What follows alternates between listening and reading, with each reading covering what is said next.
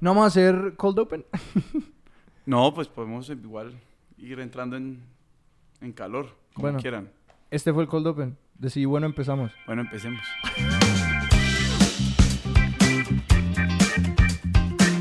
Bienvenidos de nuevo a Expertos de Sillón. Este es el podcast en el que cada episodio hablamos con una persona sobre un tema que les apasiona, los consume, del que sean expertos de sillón. Mi nombre es Alejandro Cardona.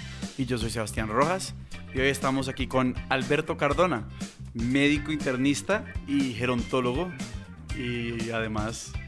Mi papá. Parte importante de esa descripción para los que se estaban preguntando si el apellido tenía concordancia. Sí la tiene. Alberto, bienvenido. Muchas gracias, muy amables. Y gracias por tenernos en tu consultorio. El estudio se fue de gira. Sí, estamos en la ciudad de Cali, eh, grabando aquí desde el consultorio de Alberto. Ajá, Y curando un par de gripas en el calorcito de Cali. Sí, exacto. Entonces, si la voz no es, no es la mejor, ya saben por qué. No sé si decirte padre o Alberto para este episodio. Como te resulte más cómodo.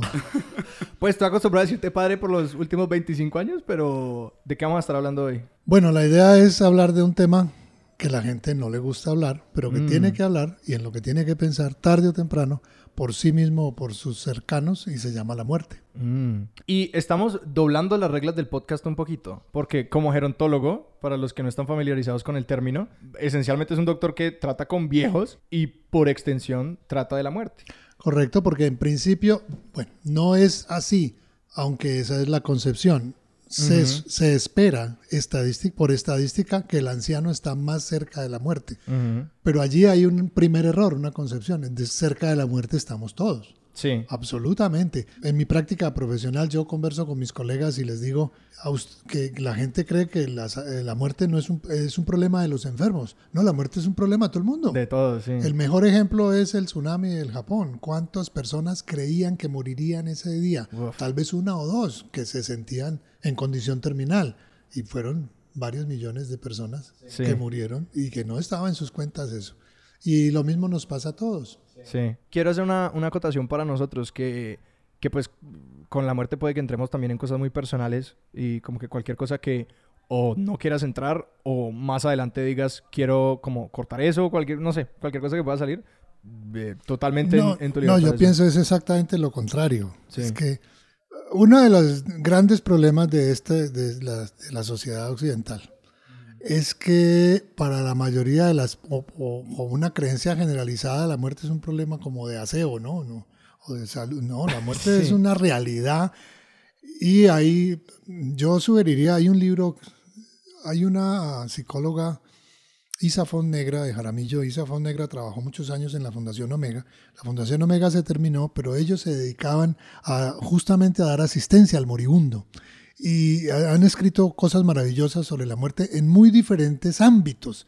Y una de las cosas que ellos escriben es sobre la muerte en la infancia, a enseñarle a los, a los niños cómo hablarle de la muerte a un niño. Sí. ¿Cómo explicarle a un niño que su padre fue masacrado a balazos? ¿Cómo explicarle a un niño que su padre pues fue, fue picado? Porque a lo que, machete? porque No, no, lo no, que Dios. solemos, como la manera que se suele hablar con los niños es con eufemismo. Claro. Y como, sí, como alguna metáfora útil de, de, de viaje o de sueño, distancia. Claro, pero el gran riesgo, y lo expresan muy bien, es cuando los niños tienen una imaginación sorprendente y lo que tú no le, no le cuentes, ellos se los imaginan. Uf. Ellos construyen la historia con los pedazos que tú les des. Y lo que Entonces escuchen. hay que saber bien cómo contarle la historia a un niño. Pero todo parte del el, fundamento es familiarizar al niño con el concepto de la muerte. Y en eso se puede perfectamente, eh, por ejemplo, los padres pueden aprovechar la oportunidad del pajarito que amaneció muerto en el jardín Sí. o el gato de la casa que murió, o el perro que lo mató el carro allá afuera, pues un- un, eh, porque salió rápidamente. Entonces hay que familiarizar al niño con el concepto de la muerte y la finitud. ¿Por qué? Porque es que es lo único seguro que tenemos. Eso todo el mundo te lo repite, pero al día siguiente prefiere olvidarlo. Sí. Y lo mejor es no olvidarlo. Cuando yo empecé a leer libros sobre la muerte y particularmente cuando empecé a leer los, la postura de las distintas religiones frente a la muerte. Que quiero decir que esa es la razón por la que se me ocurrió este episodio. Bueno. Como pensando que yo de- de- muy temprano eh, me di cuenta de que nuestra biblioteca en la casa está dividida en dos partes. Mitad textos médicos y la otra mitad la muerte en el judaísmo, eh, dejar ir con la familia, todas estas cosas.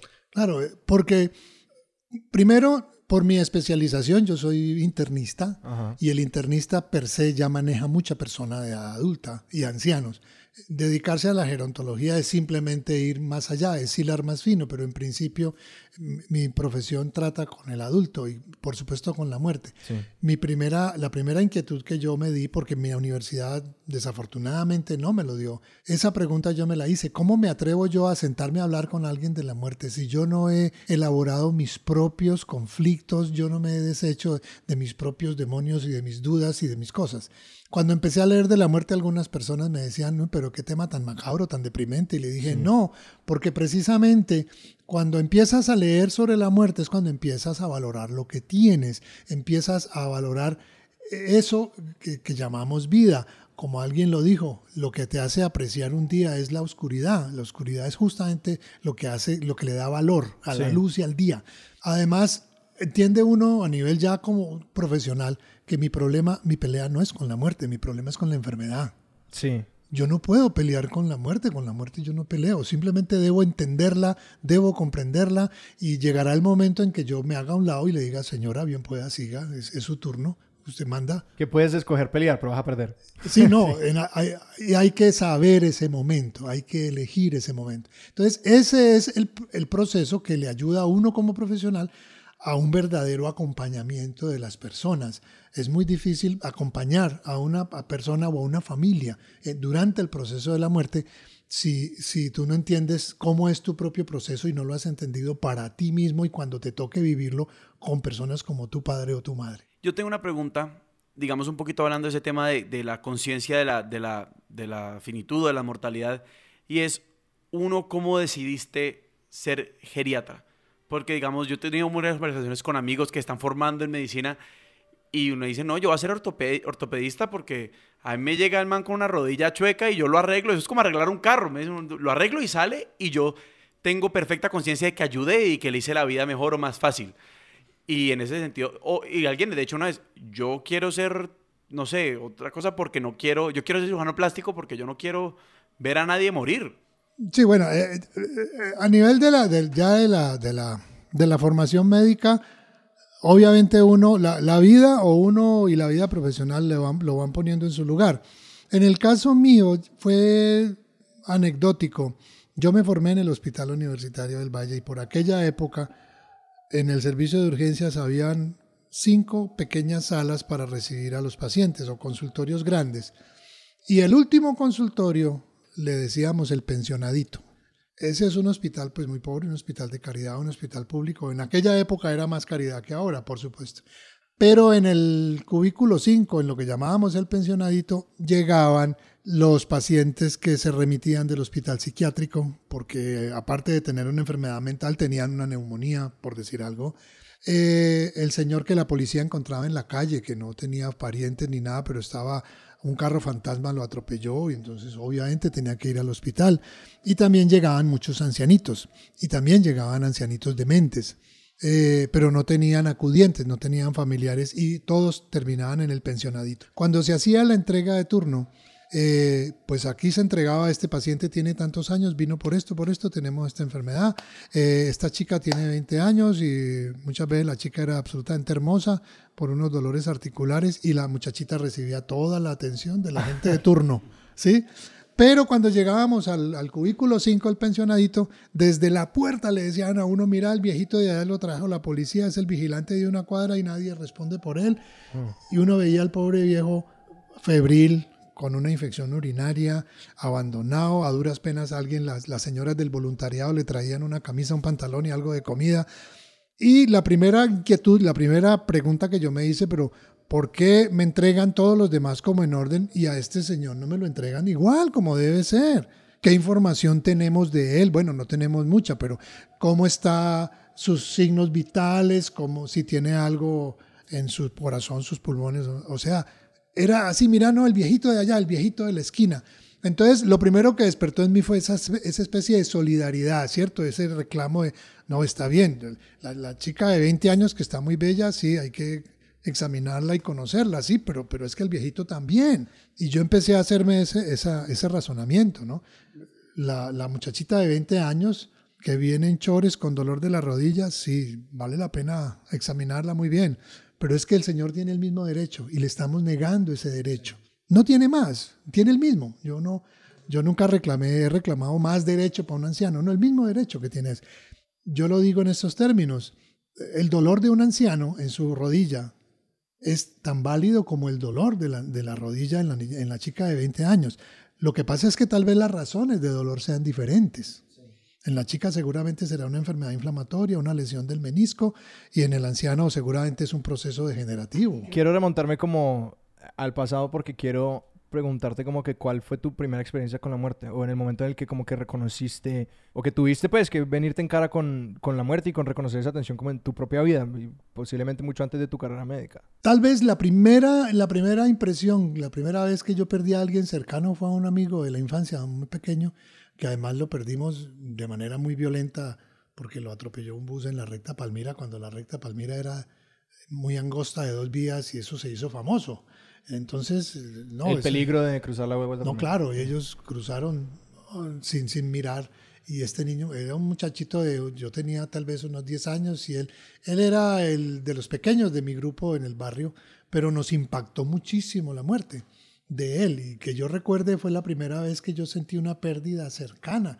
De ahí en adelante, a través de la vida, eh, claro, tuve otras pérdidas, pero yo recuerdo mucho la pérdida de este amigo y ah, ya a nivel profesional, cuando uno entra al hospital y empieza a ver eh, cómo la gente se muere, y, yo no podía dejar de detenerme un minuto para observar y pensaba, esta persona hace dos minutos conversaba con nosotros, hace dos minutos era como nosotros, ¿sí? Eh, y, mira eh, ahora cómo está. Creo que para a mí la, la sensación como la primera vez que vi una persona muerta, que yo creo que he visto quizás dos, como Creo que una fue eh, tu mamá, mi abuela Lilia. Y la otra creo que fue aquí en el hospital, pues que yo una vez hice una, como una semana laboral aquí en el hospital y creo que ah, alcancé a ver. Estuviste en urgencia, sí. Sí. Una reanimación. Esa reanimación, sí. Que creo que una de las partes que impacta un poco en ese momento es ver como la, la ausencia de, de más. Uno, uno espera más. Uno espera que una muerte sea como, como esa, que no sé que uno espera que haya un gran final. Un gran final, una marca, algo que se siente vacío, pero uno ve, es como que el cuerpo tampoco cambia de un momento a otro, que sencillamente ya, eso fue todo. Y que en ese momento uno, uno quisiera más, uno ve como que espera más, pero lo que creo que mi sensación es de como una gran indiferencia de como del universo en general, de si este cuerpo contiene vida o no, que creo que para mí fue una parte muy impactante encontrarse con eso por primera vez. Claro, y eso también eh, tiene que ver con la, la, concepción cultural de lo que es el fenómeno de la muerte, ¿no? Y de, la, de, lo que las personas, del valor de la persona y cómo es la construcción que ha hecho la familia del personaje que estaba muriendo. Eh, allí confluyen todos los conflictos que tú quieras en, en, el proceso de la muerte y lo vemos acá particularmente en los procesos de agonía prolongada, que eso ya es otro capítulo de, la, de, la, medicina, la tecnificación. El doctor Gawande lo describe bastante bien en su libro, cómo las sociedades pobres, en las sociedades, en los países pobres, las personas se mueren en la casa porque no tienen recursos. Cuando el país mejora, el personaje puede morir en los hospitales porque ya hay ciertos recursos para morir. Pero eso deforma el proceso de la muerte porque lo ideal es que la gente muera siempre que se pueda en su casa y con los suyos. Claro.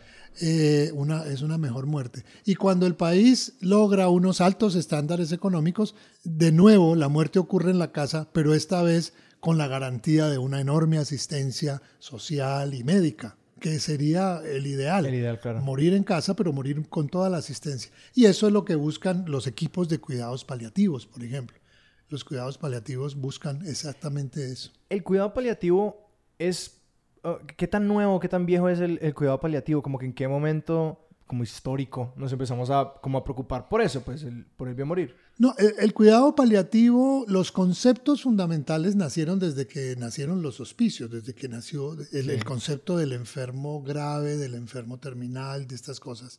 ¿Y eso Eh, más o menos en qué era eso? ¿En qué época? No, por Dios, es en Gran Bretaña, desde que nacieron los hospicios y desde que nació con, con la enfermera esta famosa, se me escapa ahora, Florence Nightingale. Ah, sí. Eh, ella hablaba también de ese cuidado del enfermo terminal. Lo que pasa es que eh, con los años aparecieron ya las especializaciones en dolor, la asistencia psicológica al moribundo y a la familia del moribundo. Entonces, y luego empezaron a aparecer los conceptos de la eutanasia Sí.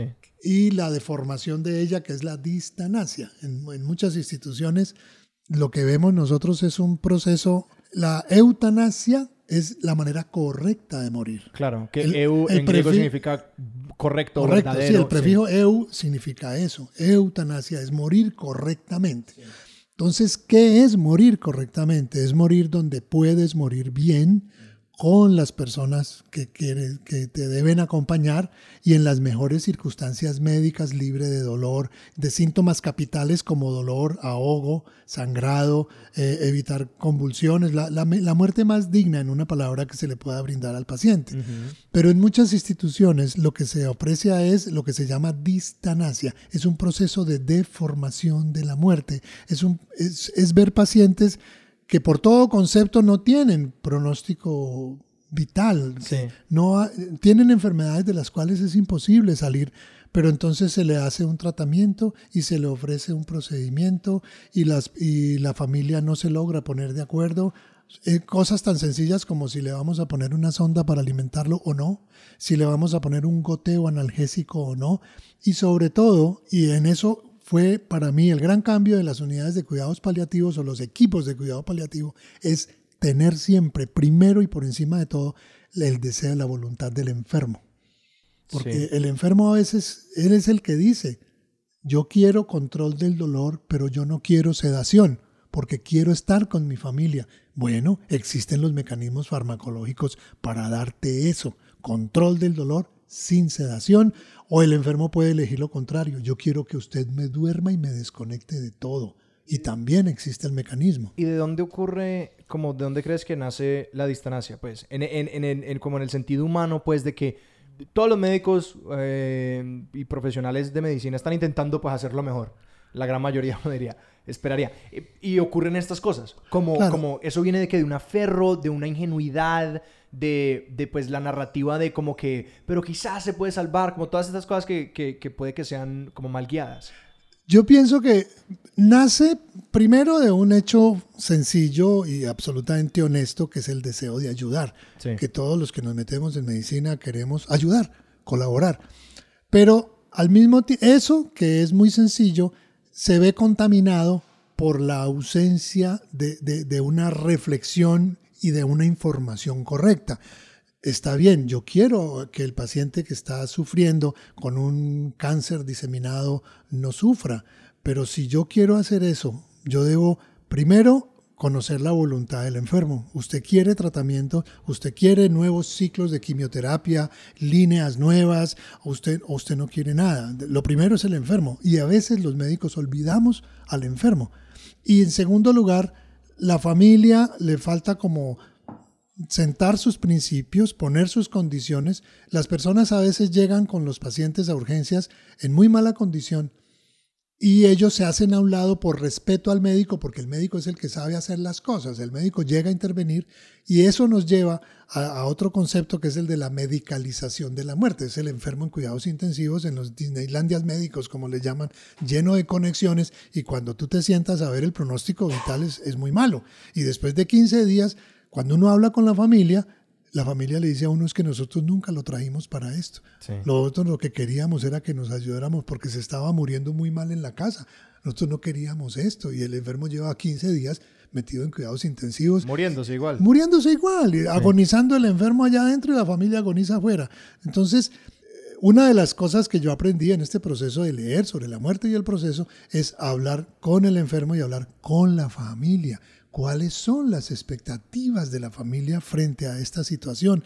Particularmente cuando el enfermo, como muchos de nuestros ancianos, son dementes y no tienen capacidad de decisión. Entonces hay que irse al núcleo familiar y a discutir las cosas con el núcleo familiar eh, y pensar, y preguntas tan sencillas como, ¿usted qué le dijo a su papá cuando podía hablar de una situación de cuidado intensivo? ¿Qué pensaba su papá al respecto?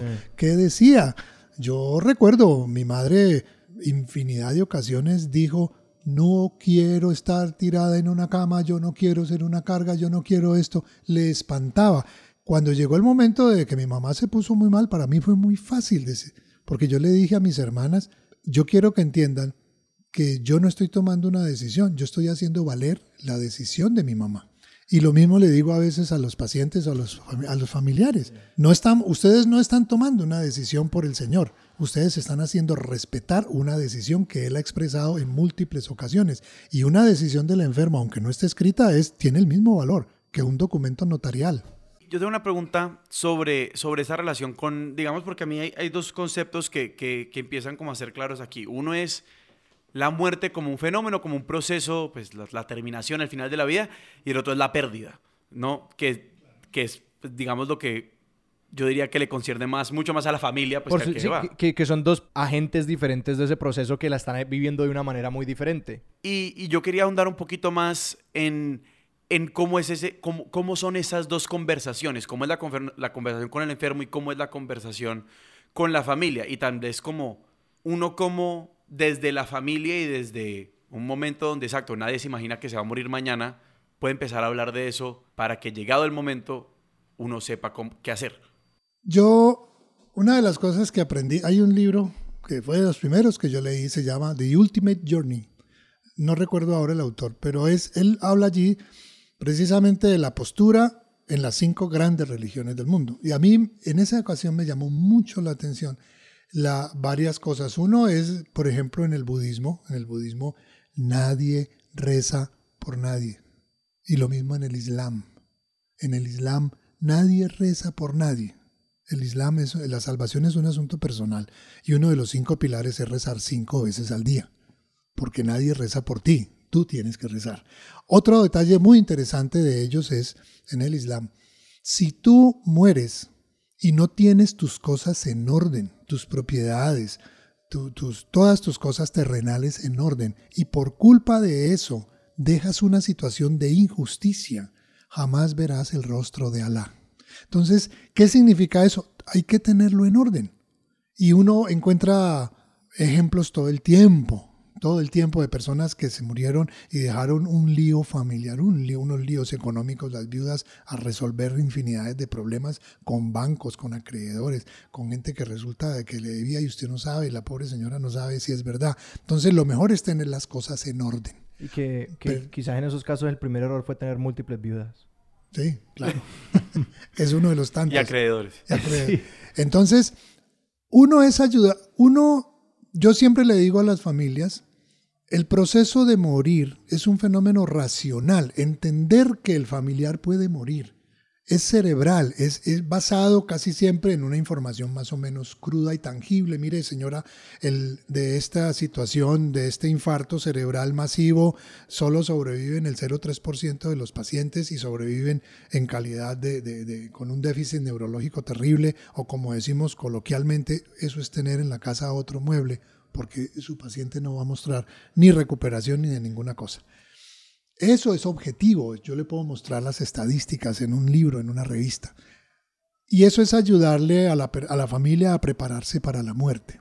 Pero otra cosa es prepararse para la ausencia. Y la ausencia es una vivencia muy individual que tiene que ver ya con la relación interpersonal. La vida, la muerte y la ausencia son, como tú lo dijiste, cosas muy distintas y la preparación para eso es diferente. ¿Cómo se prepara uno frente a la muerte? Yo lo diría pidiendo la información de primera mano. Pero cómo te preparas para la ausencia es lo que hayas hecho a través de la vida y de la relación con la persona. Y uno por eso ve a veces eh, eh, duelos tan tormentosos, porque la persona nunca se preparó para la ausencia. Entonces, eh, eso allí, de nuevo, en el, en el paciente moribundo, se suman, se van confluyendo una serie de conflictos y de concepciones. Entonces uno ve cómo familias asumieron muy bien el, proceso de la muerte, pero se desbaratan y se desarman terriblemente en el proceso de la ausencia, porque ya son vivencias muy distintas que ya tocan con lo íntimo. Hay una parte que eh, lo leí alguna vez y que me, me parece que eso hace tangible un poquito lo de la ausencia. Eh, básicamente la historia va que eh, cuando uno piensa en como la memoria, cuando pues hay parejas, una pareja casada, esencialmente lo que se hace es que como que se dividen ciertas tareas cognitivas. El ejemplo más sencillo es esta la persona que se encarga de las cuentas. Que una persona de la casa se encarga de las cuentas y el otro se desentiende de eso y ese persona se encarga de los bancos y ta, ta, ta. Y que eh, si uno lo piensa de cierta manera es casi que almacenar parte de la memoria de uno en otra persona. Que es como que toda esta responsabilidad mía, esta carga cognitiva mía, se la desplazó a otra persona y nos la dividimos y así hacemos ambas vidas más fáciles. Y que en el momento La en que- labor emocional también. Totalmente, sí. Que en el momento de que una de esas personas en la pareja muere, eh, muy, casi literalmente, está muriendo una parte de la otra persona que almacenaron y que permitieron vivir dentro de la otra persona. Y que en ese momento se murió una parte de mí. Por supuesto, pero eso también implica eh, cómo, cómo ha sido el manejo de esa relación en la pareja. Eh, las parejas deben tener, obviamente eso es otro terreno, pero, pero la claridad de hasta dónde eh, yo dependo, ¿no? Una cosa es la, la- información, otra la dependencia. Pero el punto central es que si uno tiene en vida organizadas sus prioridades y organizadas las relaciones apropiadamente, y por eso yo decía al comienzo de esta conversación que si algo enseña a leer sobre la muerte es a valorar la vida y los procesos que estamos viviendo todo el tiempo, ¿sí? Entonces aprende uno. Miren, yo tengo en mi computador, hay un libro de un español que se, que se fue al- a estudiar budismo por allá, al Tíbet y estas cosas. Se llama Ramiro Calle y él escribe un libro que se llama Enseñanzas para morir en paz. Es un libro pequeño con unas reflexiones maravillosas. Y muy al final de su libro, él tiene una especie de oración. La oración dice más o menos, yo voy a morir, tal vez hoy, tal vez en un año o en diez, pero voy a morir. ¿Por qué hacerle la vida difícil a los demás? ¿Por qué ser mezquino? ¿Por qué ser cruel? ¿Por qué esto? Más bien voy a dedicar mis energías a que los que están a mi lado estén bien. Yo todos los días leo eso y yo creo que algo como eso uno lo necesita todos los días. Es, es tener clara su carácter finito, su carácter temporal. Es decir, hay eh, en alguna parte leí alguna vez, repítase, todos los seres que yo amo van a morir. Todos los seres que yo amo van a morir. Eso puede sonar muy cruel, pero es una realidad.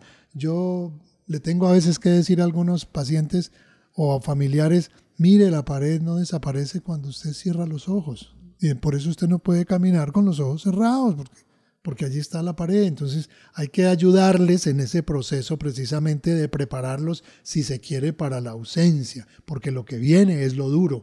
La muerte es racional, la muerte es objetiva.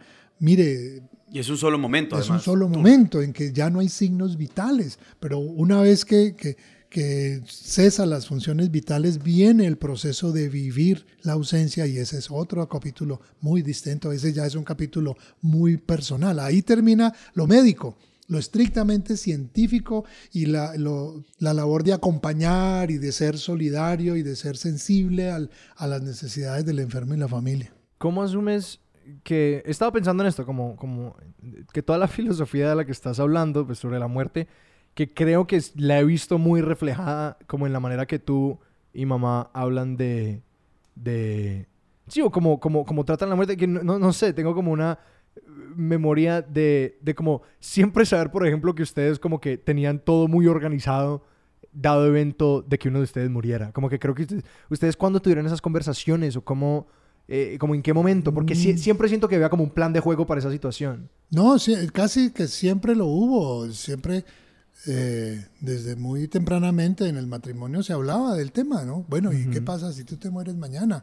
Eh, y siempre pensando en eso. Y a través del tiempo fuimos encontrando ejemplos de lo, de lo apropiado que era hablar del asunto. Lo primero es dejarse de tonterías, ¿no? No hablemos de la muerte porque yo no voy a poder vivir sin ti. No, mire, a mí me va a doler, ¿sí? A mí me va a doler, yo lo voy a llorar Sí. mucho. Yo ni más faltaba que no, yo, yo quiero a mi esposa y yo, la idea de perderla no me gusta ni cinco, pero tampoco puedo olvidar que se puede morir primero ella. Y, yo- y ya, ya, bueno, ¿cómo voy a manejarlo? Yo no lo sé, pero es que esa es una realidad. Entonces yo no me puedo bloquear diciendo, no, ni hablemos del tema porque yo no tolero pensar siquiera que me hagas falta. No, va a ser muy duro, pero algún día uno de los dos se va a ir.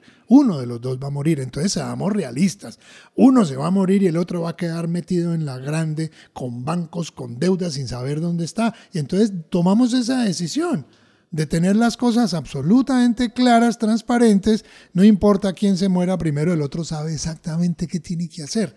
¿Ya? Y una vez elaborado el duelo y que pasa este periodo inicial tan difícil, tan terrible, bueno, volvamos a... Es que la vida, digo yo, eh, es una planadora y la vida no se detiene, eso va pasando encima de lo que sea. Y yo tengo una pregunta sobre, yo creo que, que hay un tema de, de pareja, de matrimonio, que, que siento que la, la respuesta está mucho más eh, es mucho más fácil porque es una relación mucho más contenida donde hay una paridad entre las dos personas y se debe cierta honestidad y transparencia el uno con el otro. Sí, claro. Pero ¿cómo es el tema, por ejemplo, y cómo lo has visto en tu carrera y en tu experiencia profesional, eh, personal también, con los padres? Los padres y los hijos, porque yo creo que para los, para los hijos, sobre todo los papás, son una gran incógnita en muchas cosas. O sea, la vida interna de los papás y las dinámicas internas del matrimonio son una cosa muy opaca para muchas personas. Y entonces uno cómo puede tener esa conversación con los papás de no solamente médicamente qué vamos a hacer papá o mamá el día que llegue el momento en el que tengamos que decidir si vamos a cuidados paliativos o vamos a hacer una operación más, pero es qué tenemos que hacer con la logística, la coreografía de la vida de este, de este hogar. no, no, eso, lo, lo, más sencillo es sentarse y preguntarlo. Yo quiero saberlo, ¿me entiendes? Es así de claro. Mira, obviamente hay unos aspectos de la vida de la pareja que los hijos jamás conocerán porque hacen parte de esa intimidad, de la pareja. Y de la misma manera que uno como papá habrá cosas que jamás sabrá de sus hijos porque era parte de la vida de los hijos.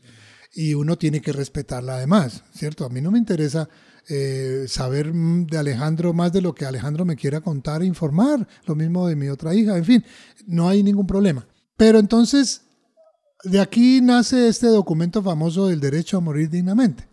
Es muy divertido porque la gente, tú le hablas del derecho a morir dignamente y todo el mundo te firma el documento, porque están sanos, porque no tienen problemas, pero tu actitud perfectamente puede cambiar cuando te dicen, mira, tienes esta enfermedad y esto es muy complicado el tratamiento o es una quimioterapia terrible, dolorosa, altamente tóxica que te va a poner a vomitar 25 horas del día es eso, la gente puede cambiar de opinión.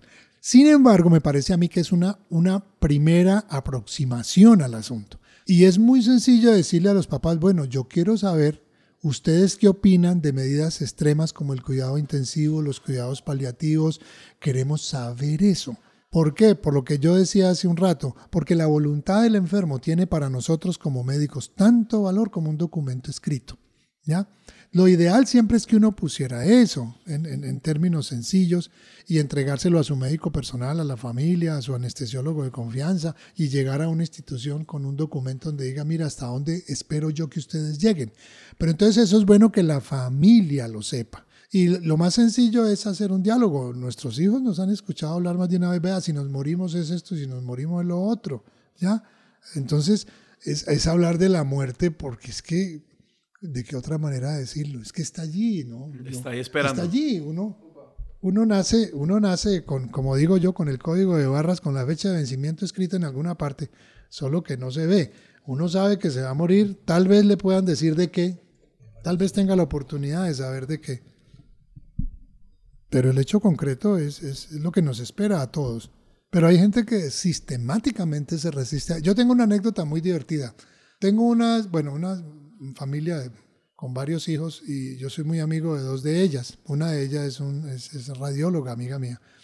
Y es muy divertido porque ella, cuando los, cuando los hermanos están enfermos de lo que sea, ella les hace una ecografía. Entonces, a su hermana le hizo una ecografía y encontró una lesión sospechosa del ovario.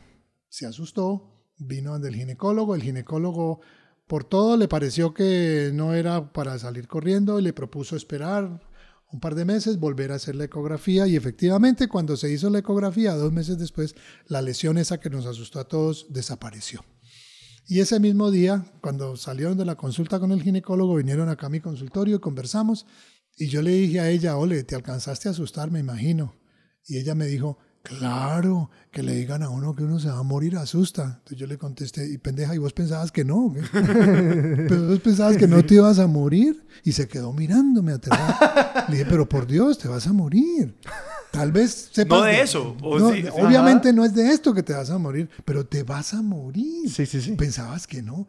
Y yo recuerdo una vez en una reunión, en una, hablábamos del tema con algunos colegas y yo me atreví a coger el micrófono y les dije, por favor, yo quiero levante la mano los que quieren, los que creen que no se van a morir. y el, el silencio en la sala fue pavoroso y a continuación los regañé por no haber asistido a una charla que dieron acá una psicóloga magnífica, una charla sobre el proceso de la muerte, la aproximación a la muerte y la ayuda a la familia. Digamos, y eso me lleva a mí una pregunta eh, que estaba pensando desde hace rato y es la aproximación a la muerte que tenías cuando eras un médico joven y ahora que pues Sí, eres un médico no tan yo- joven. Yo, tengo la misma, yo tengo la misma pregunta que es como, eh, ah, que yo el chiste, el chiste pendejo que hago sobre mi papá es que él se ya se puede recetar a sí mismo. No, de hecho, eso es chistoso porque uno con la familia médica, uno tiene muchas, como hay mucha mitología alrededor. Yo me acuerdo que yo pensaba, mi abuelo, que también era médico, yo pensaba que mi abuelo se operaba a sí mismo. Pues mi abuelo murió cuando yo tenía 7 años, 8 años, entonces pues no entendía las complejidades de la muerte. Pero sí, sí, sí. pues a mí me dijeron que mi abuelo se murió y yo imaginé que él se estaba haciendo una cosa y pues... y pues no. Se está autooperando. Exacto, yo me jugando imaginé que, operación con sí yo me mismo. imaginé que mi abuelo se, operaba con un espejo. Sí, O sea, sí, sí, sí. Pero, pero sí, o sea, ¿cómo, ¿cómo es esa relación con pacientes al final de la vida cuando uno está, al menos por lo que nos dice la estadística? Sí, también eh, haciendo fila, claro. Exacto, pero Eh, está más... Pero está, empezando la fila, está empezando la fila y no está al final. No, yo quiero No, claro. que, como acotar eso. Es como que uno se acostumbra, porque yo siempre. eh, Es que eh, durante toda esta conversación estoy pensando lo mucho que la conversación sobre la muerte es como que llegábamos, porque mi mamá también estudió bacteriología, entonces entiende mucho de la- del campo médico y se mueve mucho en ese mundo por mucho tiempo. Entonces la conversación de mesa en mi casa siempre era, sale la comida, sale la papa y el arroz y la carne y... Ah, se murió tal. Como que de una entra- entramos en materia con eso. Y para mí es muy normal, encima de la comida, escuchar de cómo hoy cayeron tres viejitas. No, y, y no solamente eso, porque además yo creo que en, como en toda la, la, la- como la, la cultura describe a los médicos, o al menos vos te ves cualquier serie de médicos, y el primer drama es cuando les muere el primer paciente. Sí, claro, claro. Y que, y que digamos, yo, pues en, en- en- en creci- creciendo en la casa, nunca te vi como, eh, como bueno, desmedidamente afectado, o como que un día llegaras y era como que, uff, algo, algo así como muy pesado pasó. eh, que, que sí, como mi pregunta es como... No, no, por supuesto que uno, tiempo, sí. a nivel profesional se va evolucionando. Yo hoy por hoy, yo anoche justamente yo le decía a mi esposa, las universidades deberían tener una cátedra de la muerte. Mira, la, la, yo me en, Estados Unidos muchas universidades ya le están empezando a tener, Ah, ¿no? No, había claro. una clase en mi universidad que era la muerte y el morir. La muerte del morir. A ver, eh, yo hace mucho tiempo yo aprendí a ser un buen enfermo si me toca.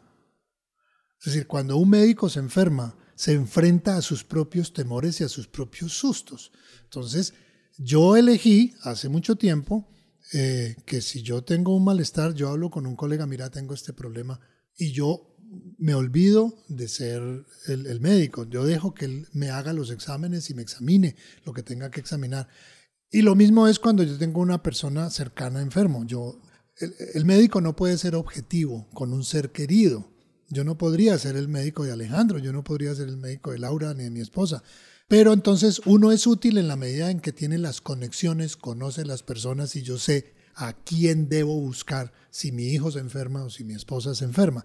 Y es allí donde está la gran utilidad de ser médico. Para mí, para la familia. El médico es útil para la familia, es por eso, por las conexiones que tiene y poner a su, a su familiar en las manos apropiadas. Uno no se debe meter a, a tomar decisiones porque no es objetivo. Pero además a través de la vida profesional, mm, uno va madurando. Cuando uno sale, a uno le dijeron que usted es el supermédico y su labor es salvar vidas. Eso es su labor. Y uno lo olvida, uno, uno se cree eso a pie juntillas y uno pelea contra lo indecible. Y ahí es donde vienen cosas como la distanasia que hablábamos nosotros, que es uno insistiendo en tener vivo una persona que contra toda posibilidad. Entonces uno dice, yo aquí qué estamos haciendo. Y a través del tiempo uno va madurando en ese proceso reflexivo hasta llegar a lo que yo a veces le digo a las personas. En las familias a veces nos sentamos, yo les digo, venga, sentémonos, yo les voy a hacer una reflexión. A su pariente le estamos, le estamos ayudando a vivir o lo estamos obligando a durar. Y esas dos cosas son bien opuestas. Yo les digo, mire, estar vivo no es tener presión, pulso, respiración y temperatura. Estar vivo es interactuar por encima de todo. Y vemos personas que ya perdieron toda capacidad de interactuar por su demencia, por derrames cerebrales, por enfermedad pulmonar o cardíaca. Y eso eh, yo he encontrado que a la familia le da dando un gran alivio. Entender objetivamente que ellos ya lo hicieron todo, lo dieron todo. Por supuesto que a mí, los primeros pacientes que a mí, realmente a mí no se me morían los enfermos porque se morían en el hospital. Y el responsable directo de eso, por lo menos cuando yo me entrené como médico general, no era yo, sino el residente, el de la sala, alguien que estaba por encima de mí. Mis problemas comenzaron o ese proceso ya empezó a golpearme cuando yo me hice residente porque decidí especializarme. Entonces ya yo era el residente y yo era encargado del enfermo. Y empieza uno, obviamente uno se hace el proceso de reflexión. Yo hice algo, me quedó algo por hacer, no hice nada. Pero la, la, la supervivencia, por llamarlo de alguna manera, la supervivencia profesional y para no enloquecerse uno con tanto dolor y tantas pérdidas es simplemente estar claros de que uno lo hizo, de que uno hizo la parte que, le correspondía, que lo hizo bien, que le brindó al enfermo lo que, lo que en su momento se le pudo brindar. Y afortunadamente la medicina ha progresado y hoy en día es mucho más lo que le podemos brindar a cada enfermo en cada circunstancia. Es increíble, yo hoy no dejo de recordar enfermos que tuve con las mismas enfermedades, pero hace 20 años yo no le podía dar a ese paciente lo que hoy le podemos dar a ellos. Pero bueno, no hay por qué amargarse por eso. En ese momento tuvieron lo que pudieron o lo que podíamos. Y luego viene el proceso ya de reflexión y de preparación y de que yo tomé la decisión, yo me voy a enterar de este rollo de la muerte porque es que a mí me toca. A mí me toca lo primero fue hacerme responsable de, una ayuda que yo tenía o quería dar y era apoyar a las familias en el proceso de la muerte y también de alguna manera acompañar a las personas. ¿No? Las personas a veces, mire, yo le tengo muy malas noticias o vino el oncólogo, le dicen a uno y que me dijo, no, pues que tengo un cáncer y, y qué le ofreció, no, pues es que no me dijo nada. Bueno, usted qué quisiera, usted, empecemos por hablar. ¿Usted qué cree? ¿Usted qué le gustaría? ¿Sí me entiende? Y uno, a veces me toca a mí buscar al oncólogo y decirle, mírame, este paciente quiere esto y esto y esto y esto. Porque para bien o para mal a los oncólogos se les enseña como a separarse afectivamente del enfermo. Yo pienso que, que esa separación no debe ser tan radical. Está bien, yo no puedo llorar como con el enfermo, por, para eso está la familia. A mí no me buscan para que yo llore, a mí me buscan para que yo dé soluciones o de apoyo y de ayuda pero eso no le tiene por qué quitar la, sensibilidad y la, solidaridad con el enfermo. se puede ser solidario y, sin, sin, involucrarse afectivamente. Yo quería como llegar a esa pregunta, que si en tu experiencia personal o viendo a colegas y cosas así, ¿cómo has visto aquello de la distancia personal? Pues de que, de que creo que se corre ese riesgo en ese proceso, como de cerrar de cerrar ese, ese, ese proceso afectivo, pues de, de, de reconocer como ese dolor y de empatizar y de, eh, de todo eso, que no sé qué tan común sea. Es que uno, uno, uno necesariamente se va volviendo medio amigo de sus pacientes, uno claro. Pues, a través del tiempo, sí, y entonces a uno le da mucho pesar, pero yo de, de, tanto en tanto uno, yo aprovecho la ocasión, yo tengo pacientes pues de mayor edad que yo, digámoslo así, eh, y algunos muy viejitos y muy lúcidos, no, pues que doctor, ya es que está uno al final de todo, y yo les digo, ¿usted se siente al final de todo? No, pues que sí, no crea que no. Eh, hago mucho el ejercicio de, de hacerles una pregunta cuando salen de la hospitalización por alguna razón. Cuénteme, ¿usted pensó que se iba a morir? Uy, sí, doctor. Yo sí pensaba que me iba a morir. ¿Y cuándo se sintió seguro? ¿Se sintió mejor? El día que usted me dijo que me iba a dar salida. Ese día yo me sentí salvado. ¿Sí? Entonces, oh. eso, esas preguntas me han enseñado a mí a la vivencia del enfermo. Yo voy todos los días a verlo al hospital, a la clínica, pero uno no alcanza a percibir el temor que ellos tienen y, lo miran a uno con ojitos de deme buenas noticias, deme buenas noticias. Hay otros que simplemente le dicen a uno, ah, si, si uno se va a morir, pues se muere. Uno va percibiendo la actitud de las personas y de ellos va aprendiendo. Alguna vez un aspirante a, medicina me hizo una entrevista sobre por qué, qué era lo que yo había aprendido de los viejos. Yo, eh, los viejos los adoro porque me han enseñado todo lo que a mí me espera. Todas las angustias, todas las molestias es lo que a mí me espera en unos años. Que yo recuerdo mucho el momento en el que eh, mi abuela, tu mamá, murió, mm.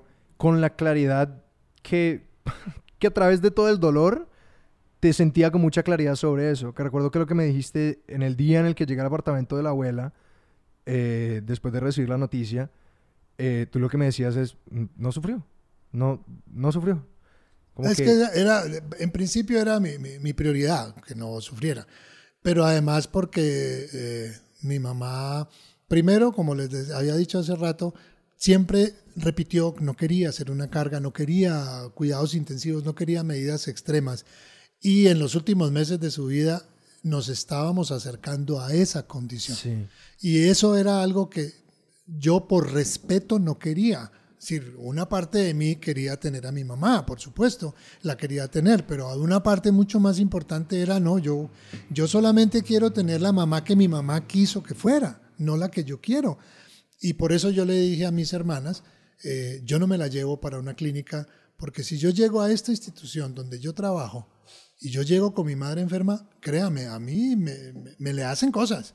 Y me buscan una cama y me llaman a la gente porque yo soy alguien eh, que tiene un nombre eh, o una persona aquí reconocida. Entonces simplemente eh, llegó el doctor Cardona con su mamá, y, pero es que eso no es, no es lo que ella quería y no es lo que ella se merecía. Era, ella quería un final tranquilo y cuando yo vi que las cosas se pusieron así, yo sabía que no hacer nada era precisamente facilitar que las cosas se dieran. Eh, porque eso era ahí, ahí me parece a mí, era ir contra natura, como dicen los sacerdotes. Eso era ir contra natura, forzar a un ser a tener signos vitales.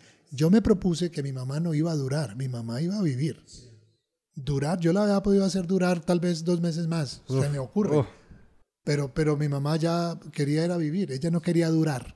Tengo una pregunta sobre, sobre la temporalidad de la muerte, que creo, digamos, pues desde mi experiencia personal, yo creo que yo tengo dos experiencias profundas de, de, enfrentar la muerte y una es la muerte de mi abuela, pues que la mamá de mi mamá, que, que conociste ese proceso, pues que yo creo que, que mi abuela duró, duró muchos años en general.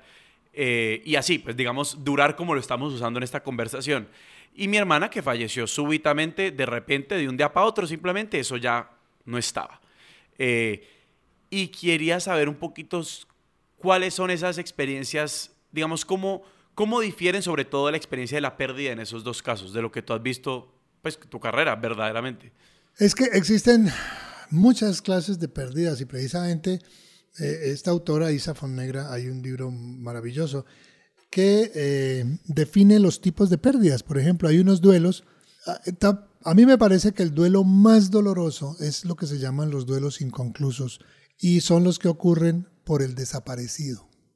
Es el duelo más difícil, porque casi que todos los demás duelos se pueden elaborar.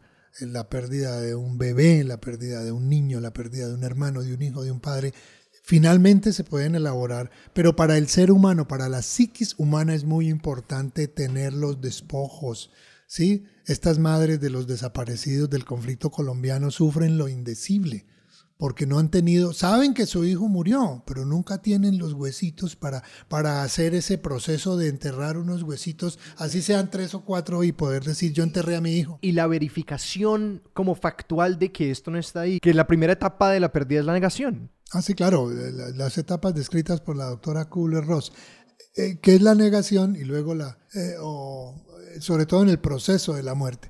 Pero además hay unas pérdidas que se, te repiten, y ahora me acuerdo de los desaparecidos del Palacio de Justicia, las personas reclamando sus, sus huesos y después de tres años que les han entregado los, darse cuenta que no eran, que les entregaban los huesos que no eran. Entonces, eso es... ¿Cómo se dieron cuenta de en eso? En ese sentido recomiendo, tengo dos recomendaciones, voy a hacer la, la, la mera cuña. Ah, dale. Los duelos desaparecidos, la historia de los huesos, una crónica de Leila Guerrero sobre los desaparecidos en Argentina y las madres que los buscan y el equipo forense encargado de hacerlo, que es acojonante.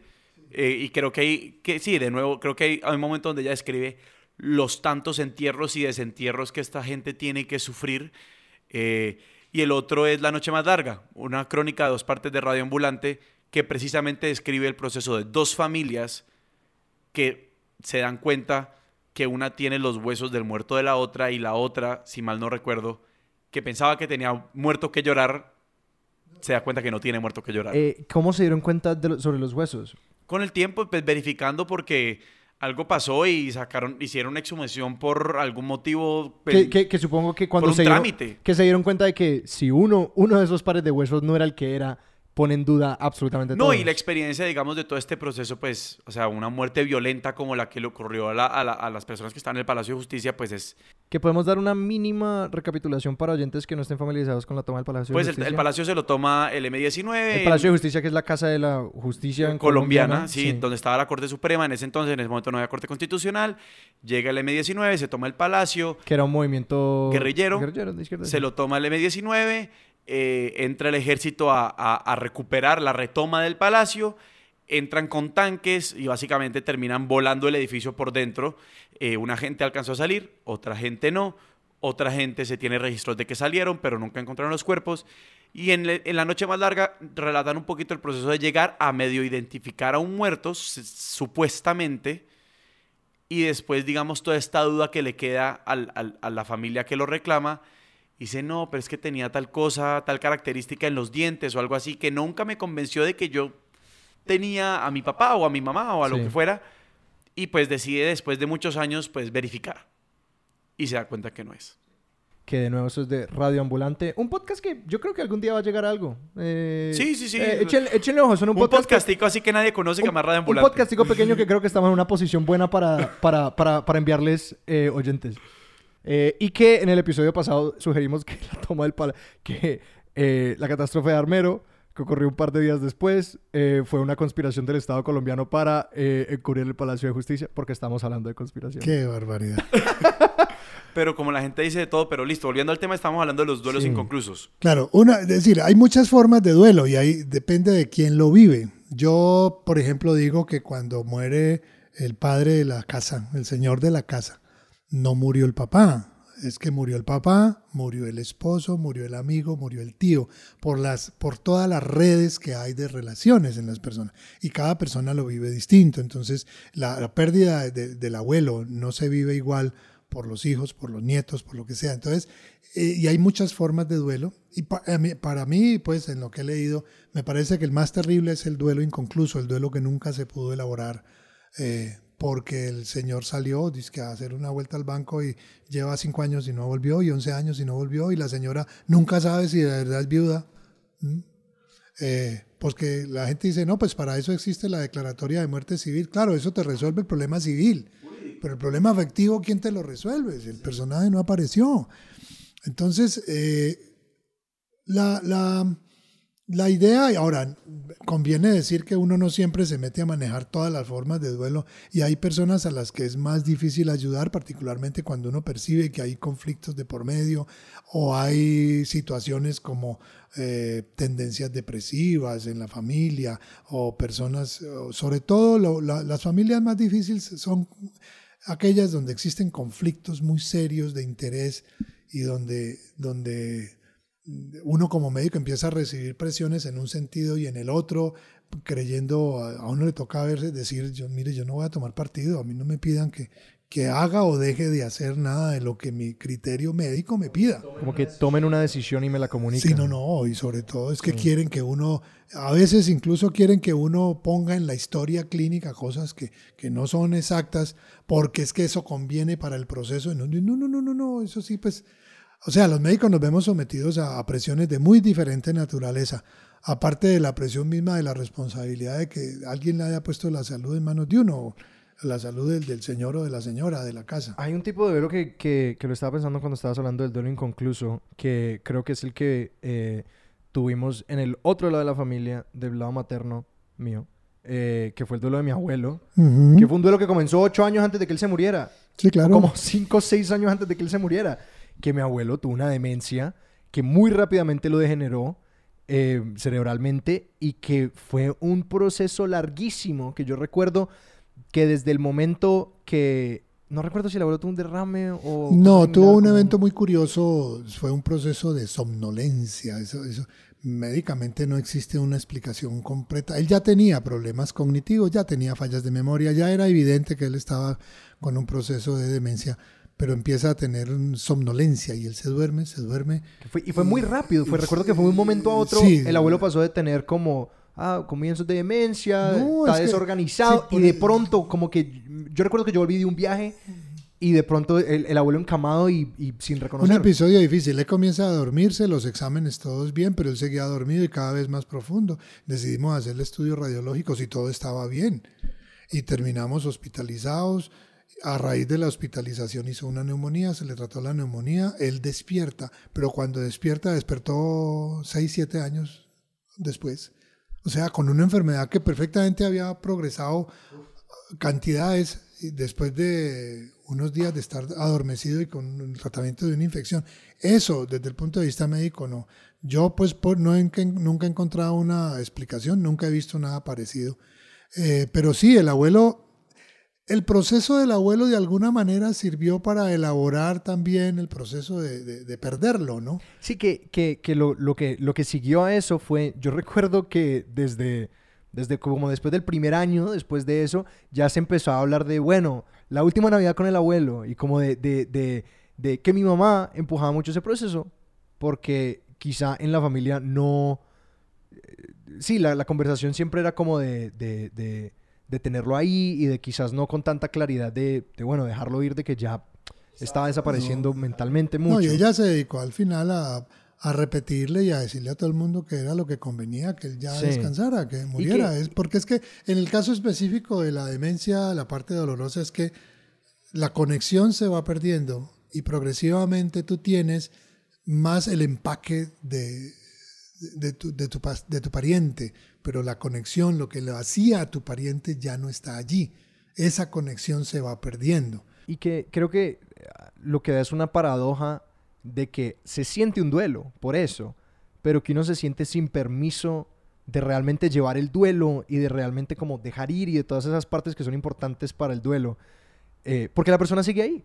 Como que la persona está en un hospicio y está presente y pues, físicamente presente y que, y que uno cognitivamente entiende, pues, de que, de que lo que sea que los hacía una persona ya no está ahí, pero ahí están. Pero ahí está, claro. Y ahí, es donde más adelante vendrán los conflictos del vivir y el durar, ¿no? Cuando la, la, ancianidad está llena de unos conflictos éticos, ¿en qué momento te vamos a poner una sonda? ¿Vale la pena poner la sonda o no la vale? Sí, no lo vale. Eh, ahora lo olvidé, pero en Estados Unidos hubo, no sé si hay los mismos o más, tres estados que por ley prohibían ponerle una sonda a un enfermo terminal, a un enfermo con demencia. ¿sí? Aquí sigue siendo objeto de discusión. Afortunadamente, pues yo lo que le digo a las familias cuando dicen, no, sonda ni hablar, les digo, mire, calma. Mi obligación como médico es poner sobre la mesa las opciones que hay para el manejo de su papá. Ya, ya la decisión la tomarán ustedes. En ese sentido, siempre me acuerdo de una, de una anécdota que está en este libro de, de Ser Mortal, y es que Gawande conversa con otra amiga médica y le dice que tiene también un papá cirujano súper pues, reconocido que nunca había tenido la conversación con, con su padre y que la tiene en un momento donde lo tienen que someter como una, una, operación, una operación gástrica, pues. Y él dice, mira, mientras yo pueda ver televisión y comer chocolate, helado de chocolate solo, yo quiero seguir viviendo. Y pues digamos que le produjo mucho desconcierto a la señora, pues porque dijo como que, qué pendejada. O sea, pues eso no puede ser la medida de la vida de alguien, pero pues... Pero, es la que, él eligió. Pero cuando en el momento precisamente le dijeron, tenemos que hacer, esa operación le hicieron, salió bien, listo, y digamos después de un tiempo, de unos años de deterioro, llega otra vez el momento y le dicen, si esta operación sale mal, él no va a poder comer solo. Y ella se acuerda de esas palabras, comer helado de chocolate solo. Y dijo, entonces no la hacemos. Y arrancamos. Y digo, claro, eso es una conversación ¿Qué, ¿Qué, es lo mínimo que, cuál es tu mínimo vital de dignidad? Es, es una pregunta muy difícil, pues porque a la larga es una pregunta muy personal. Pero también es el mensaje del respetar la voluntad de la persona. Para cualquier persona eso puede ser, ah, no, pues es que si no puede comer solo le ponemos una sonda. Padre, no, dame- ella se detuvo a pensar en lo que él quería. ¿Cuál vendría siendo tu medida? ¿Como comerte un chicharrón y leer un libro de la Revolución Rusa? Algo parecido. O de los nazis, porque aquí veo mil libros Sí, de... una historia en cinco volúmenes de, de la, de la intervención rusa en la Segunda Guerra Mundial. Sí, Sí. Ajá. sí, más o menos. digamos No, que- de la guerra civil española, que es lo que me interesa ahora. Y te iba a preguntar, creo que una pregunta un poquito más... A mí me parece una pregunta muy, muy espinosa y una, una, una, Mm. una pregunta con la que yo he lidiado mucho y no tengo respuesta verdaderamente. Y es sobre el duelo y las, como, las, la propiedad del duelo. Que como estabas diciendo, la muerte es distinta, o sea, según la relación que se tenga y, la muerte del, del hijo es distinta a la muerte del hermano y la muerte del abuelo es distinta a la muerte del padre. Y, pero a la larga todas las personas que están alrededor de alguien viven un duelo eh, y tienen una experiencia del dolor y quieren narrarlo y quieren relatarlo y quieren lidiar con él. Y es cómo se puede hablar de esas fronteras que ya trascienden al muerto y son de, de cómo todos los que quedamos lidiamos con la ausencia. Pues es que el punto precisamente en lo que se hace énfasis es en, en el, en el- en el diálogo previo, en el proceso de. Obviamente si tú llegas eh, a una casa donde el tema no gusta, donde el tema es rechazado, y te dice, bueno, sentémonos en la sala que vamos a hablar de la herencia de mi papá y de mi mamá, cómo la vamos a repartir esa vaina, probablemente vas a salir muy golpeado eh, de esa reunión. Pero si eso se ha ido hablando, lo que yo digo en términos coloquiales es, es hablar del tema sin aspavientos. Es decirle a los hijos en un momento dado, vengan, nosotros nos podemos morir y mis hijos lo han escuchado. Nosotros lo podemos morir, queremos que sepan que esto está así, que esto está así, que esto está allá. Ay, que no, eso, eso es como, como medio terrorífico, claro, a uno le da escalofrío hablar del tema, pero hay que hablarlo. Sí. Es que si- no, yo no digo que hablar de la muerte sea agradable, no, yo digo es que es necesario. Y cuando lo haces, resulta ser saludable. Porque es que hay que hablar en términos correctos. Eh, a nivel de- del, del enfermo terminal se habla mucho de una cosa que se llama la conspiración del silencio, ¿no? Yo sé que, sa- yo sé que tú sabes, que yo sé lo que tú sabes, que yo sé, pero vamos a hacer de cuenta que ni tú ni yo sabemos. Sí.